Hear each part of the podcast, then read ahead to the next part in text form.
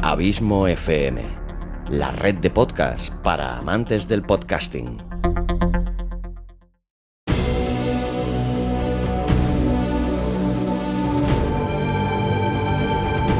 Una producción de Abismo FM, creada para todos aquellos que quieren disfrutar de su tiempo libre escuchando grandes historias.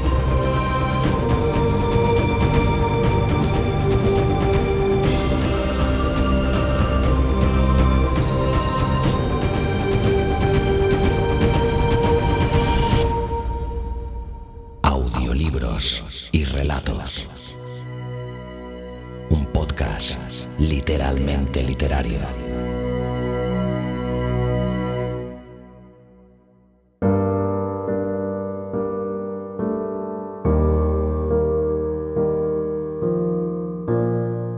Hola, soy Xavi Villanueva. Bienvenida, bienvenido un día más a Audiolibros y Relatos, tu podcast de literatura favorito. O eso espero.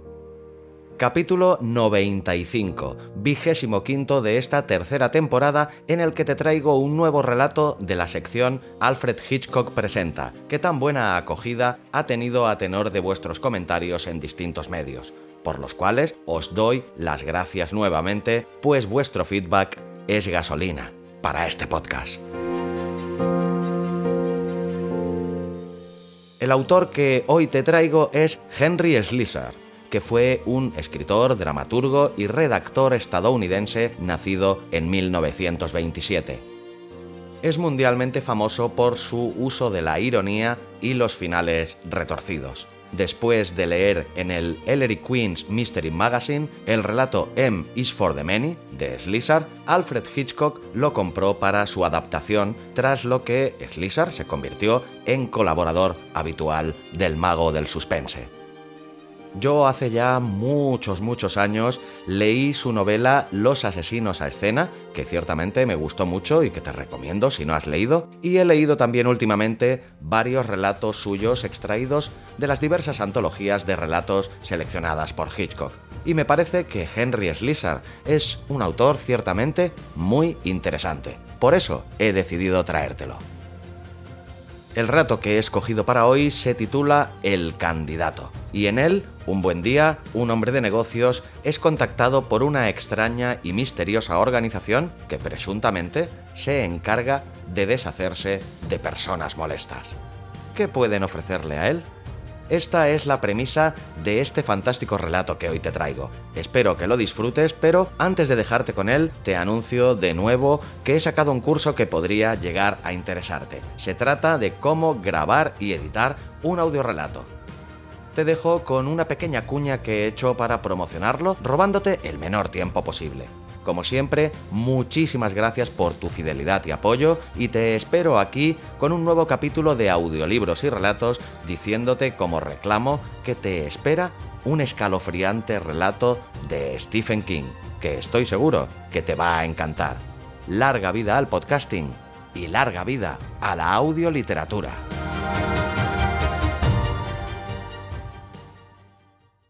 Para qué demonios quiero hacer yo un audiorelato? Por ejemplo, para hacerle una sorpresa a mamá. ¿No es vuestro aniversario el mes que viene? Pues coges su poema favorito, se lo narras, le añades una bonita música y se lo regalas. No dice que nunca le sorprendes con nada. Pero eso tiene que ser muy complicado y ya sabes que la tecnología y yo no somos muy amigos. ¿Quieres grabar un audiorelato como un profesional? Necesitas el videocurso de Abismo FM Cómo grabar y editar un audiorelato. www.abismofm.com barra curso guion audiorelatos. Y larga vida a la audioliteratura.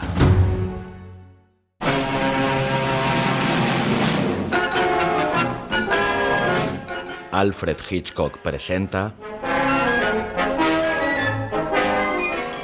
El candidato de Henry Slisser.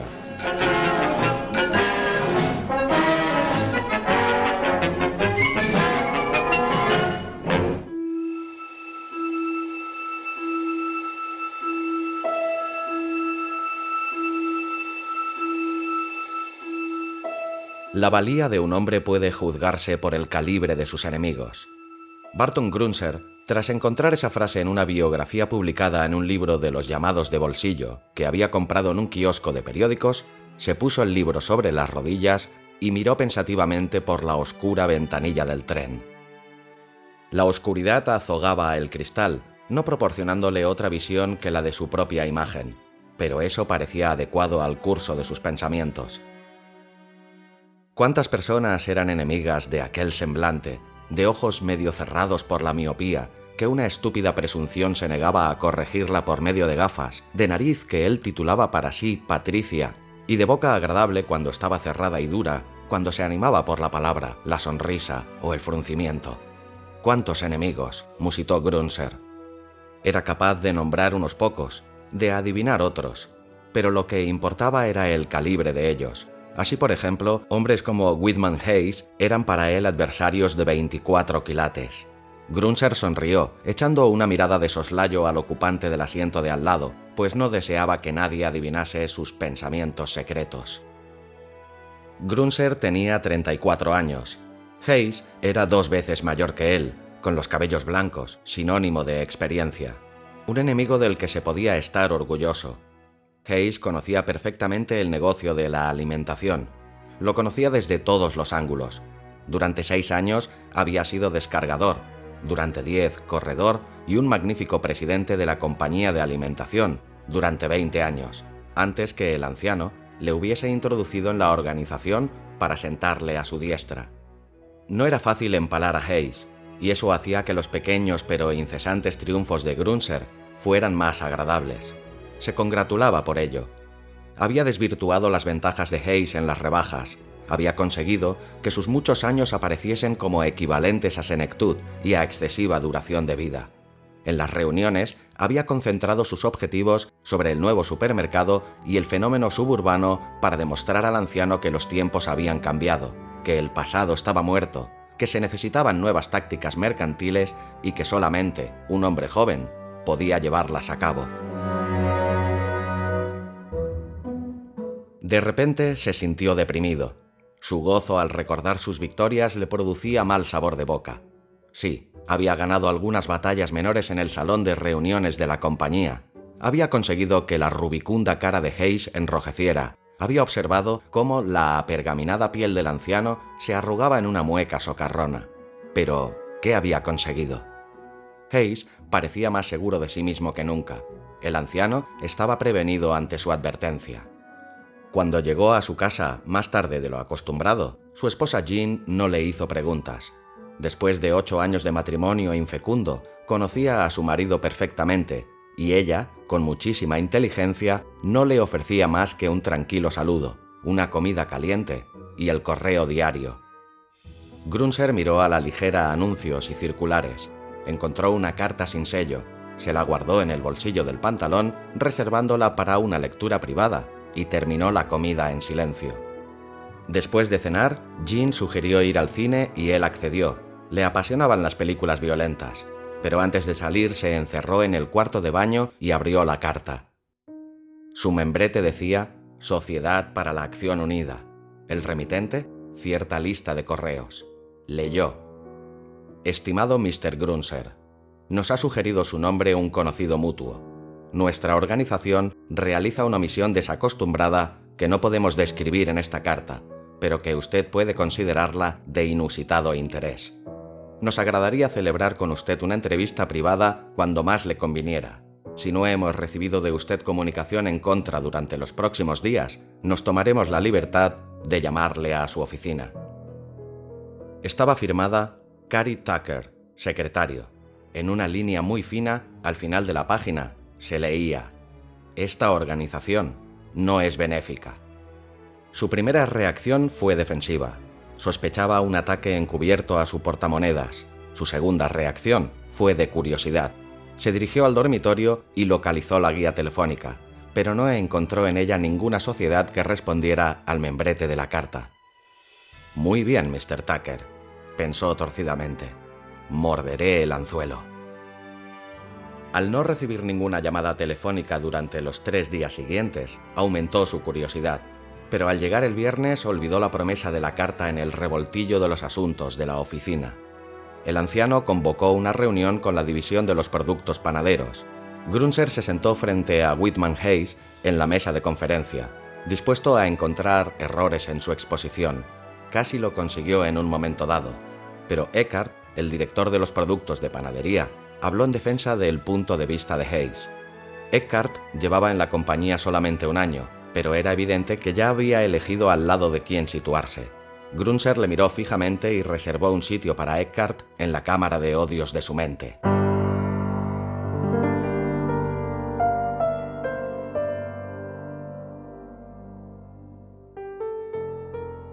A las tres llamó Cary Tucker. ¿Mr. Grunzer? La voz era cordial, hasta jovial. Como no he tenido ninguna noticia de usted, supuse que no le importaría que le llamara hoy. ¿Hay alguna posibilidad de que podamos reunirnos en alguna parte? Bueno, si usted puede adelantarme algo, Mr. Tucker. He de advertirle que no somos una organización caritativa, Mr. Grunzer. Se lo advierto por si usted lo creyó así. Ni tampoco vendemos nada. Somos más o menos un grupo de servicio voluntario. En la actualidad, nuestros socios pasan del millar. Para decirle la verdad, nunca oí hablar de usted, gruñó Grunzer. No, claro que no. Y ese es un voto a su favor. Creo que lo comprenderá usted todo cuando le hable de nosotros. Puedo estar en su despacho dentro de 15 minutos, a menos que usted desee que nos reunamos otro día. Grunzer miró el calendario. De acuerdo, Mr. Tucker. Es un día muy a propósito para mí. Estupendo. Enseguida estoy con usted. Tucker llegó pronto. Cuando entró en el despacho, los ojos de Grunzer se posaron con disgusto en la cartera que el hombre llevaba en la mano derecha. Pero se sintió mucho mejor cuando Tucker, un hombre simpático de unos 60 años escasos y rostro pequeño y agradable, comenzó a hablar. Ha sido muy amable por su parte, Mr. Grunzer, concediéndome esta entrevista. Créame, no estoy aquí para hacerle un seguro ni para venderle hojillas de afeitar. Aunque quisiera, no podría hacerlo. Soy un corredor en la reserva. No obstante, el tema que quiero discutir con usted es más bien privado. Por tanto, tendré que pedirle a usted que, en cierto punto, sea indulgente conmigo. ¿Puedo cerrar la puerta? Claro que sí, respondió Grunzer confundido. Tucker la cerró, acercó más la silla y dijo, La cuestión es la siguiente. Lo que he de decir tiene que permanecer en el más estricto secreto, absolutamente confidencial. Si usted traiciona esta confidencia, si usted da publicidad en la forma que sea a los fines de nuestra sociedad, las consecuencias pueden ser de lo más desagradables. ¿Estamos de acuerdo? Grunzer, frunciendo el ceño, asintió. Magnífico. El visitante abrió la cartera y sacó un manuscrito grapado. La sociedad ha preparado este pequeño esquema sobre nuestra filosofía básica, pero no voy a cansarle leyéndoselo. Iré derecho al meollo del asunto. Usted puede no estar conforme con nuestro primer principio, y a mí me gustaría saberlo enseguida. ¿Qué quiere usted indicar con primer principio? Pues Tucker se ruborizó ligeramente. Diciéndolo en forma cruda, Mr. Grunzer, la Sociedad para la Acción Unida cree que algunas personas no son aptas para vivir. Alzó los ojos rápidamente, como si estuviera ansioso de captar la reacción inmediata. Bien, ya lo he dicho. Se echó a reír con cierto alivio. Algunos de nuestros socios no creen en mi acercamiento directo. Consideran que el argumento ha de ser expuesto más discretamente. Pero con toda franqueza, yo he obtenido magníficos resultados actuando de esta forma cruda. ¿Qué piensa usted sobre lo que acabo de decirle, Mr. Grunzer? No sé, me parece que nunca he pensado mucho sobre el particular. ¿Estuvo usted en la guerra, Mr. Grunzer? Sí, en la Marina, contestó Grunzer acariciándose la barbilla. Supongo que entonces consideraba que los japoneses no eran dignos de vivir. Tal vez existan otros casos. Quiero decir que creo en el castigo capital. Los asesinos, los violadores, los pervertidos, los malvados, creo que no merecen vivir. Ah, entonces usted acepta realmente nuestro primer principio. Es cuestión de categoría, ¿verdad? Sí, puede considerarse así. Bien, ahora trataremos otra áspera cuestión. ¿Desea usted, personalmente, que alguien muera? Oh, no me refiero a esos deseos casuales, imprecisos que todo el mundo siente, sino al deseo real, profundo, claro, por la muerte de alguien que usted crea que no merece vivir. ¿Lo ha experimentado usted alguna vez? Claro que sí, respondió francamente Grunser. Indudablemente lo he experimentado. En su opinión, ¿considera usted a veces que la salida de alguien de este mundo sería beneficiosa? Grunser sonrió. ¿Cómo? ¿Pertenece usted acaso a alguna asociación criminal dedicada a despachar a la gente? Tucker se rió por lo bajo. No totalmente, Mr. Grunser. No totalmente.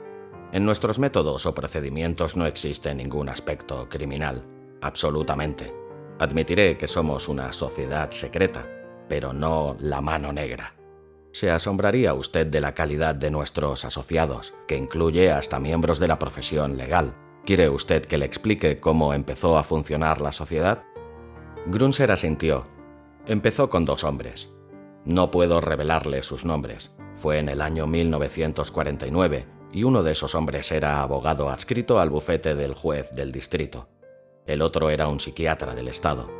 Ambos estuvieron envueltos en un juicio más bien sensacionalista entablado contra un hombre acusado de un repugnante delito contra dos jovenzuelos. En opinión de ellos, el hombre era incuestionablemente culpable, pero un defensor desacostumbradamente persuasivo y un jurado altamente sugestionable le concedieron la libertad. Cuando se leyó la sentencia, el inconcebible veredicto, aquellos dos hombres que eran tan amigos como colegas se enfurecieron se dieron cuenta del grandísimo error que se había cometido y que estaban imposibilitados para corregirlo. Hizo una pausa.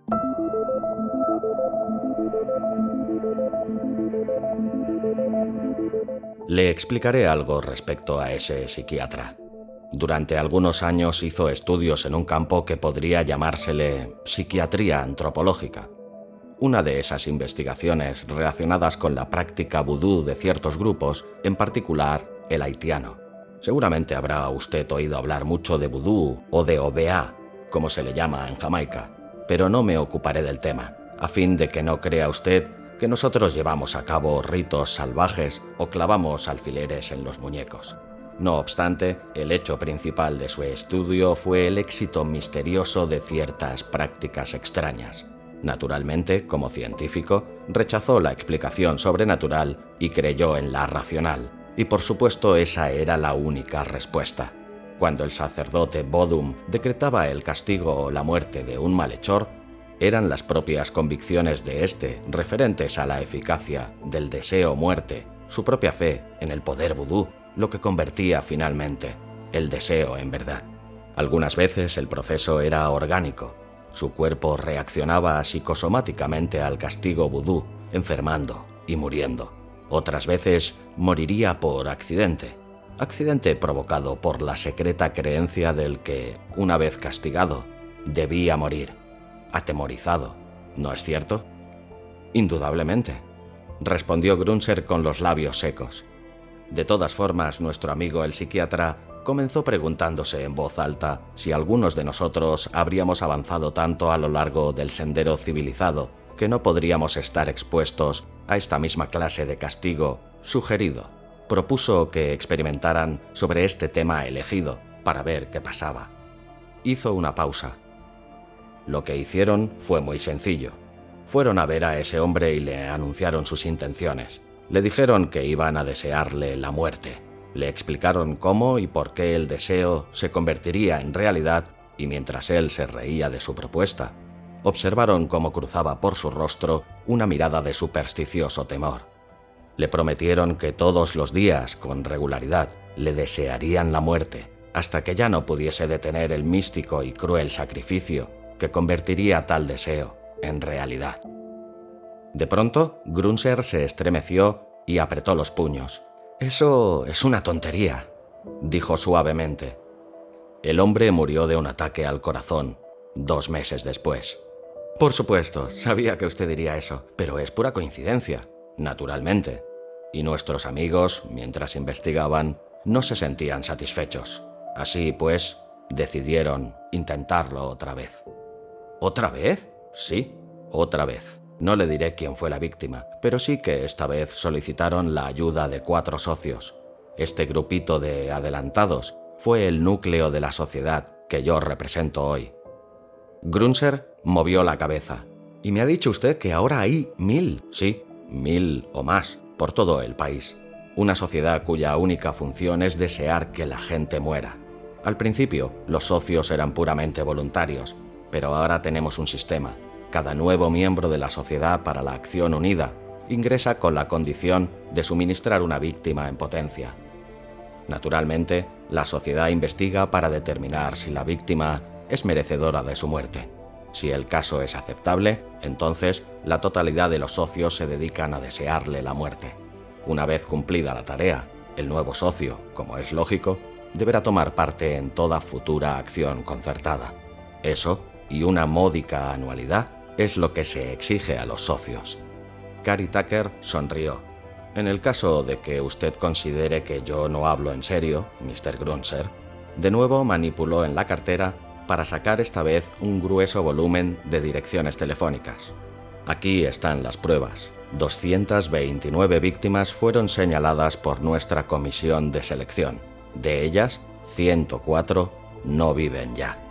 ¿Coincidencia, Mr. Grunzer?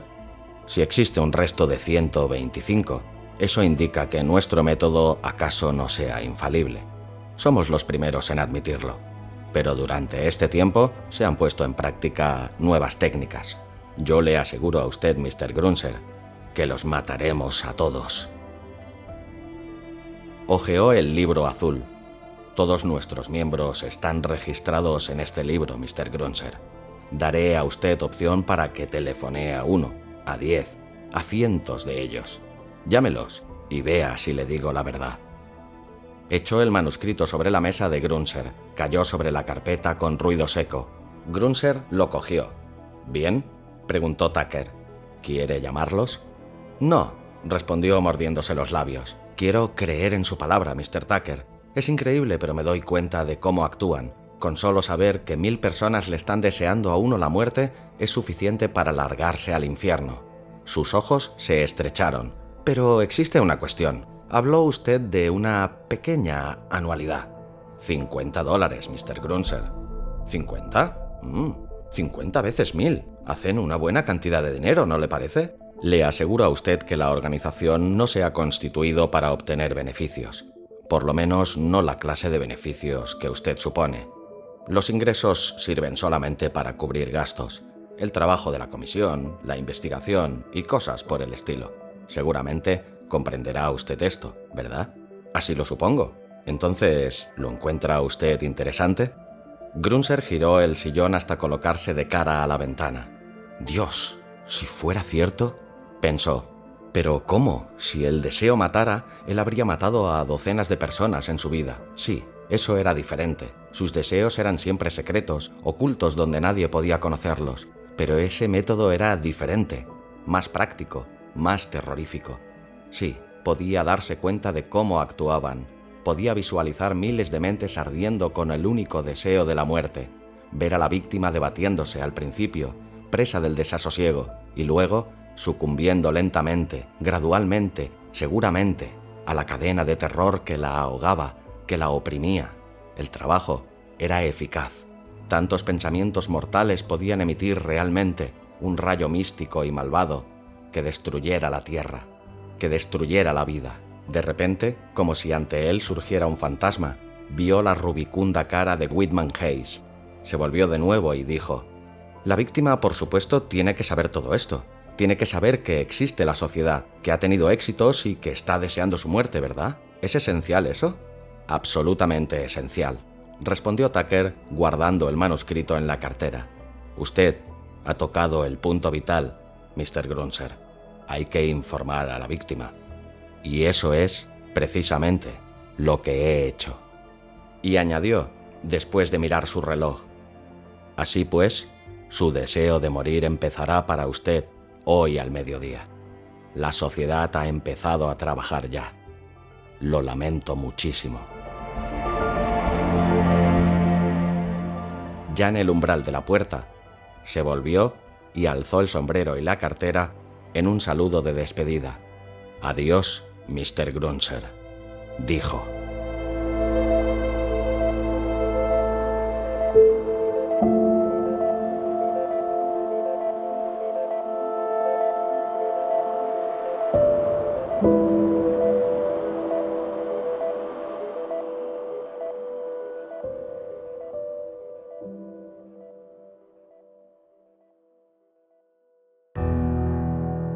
Si te ha gustado el relato, ayúdame compartiéndolo y comentándolo en tus redes sociales.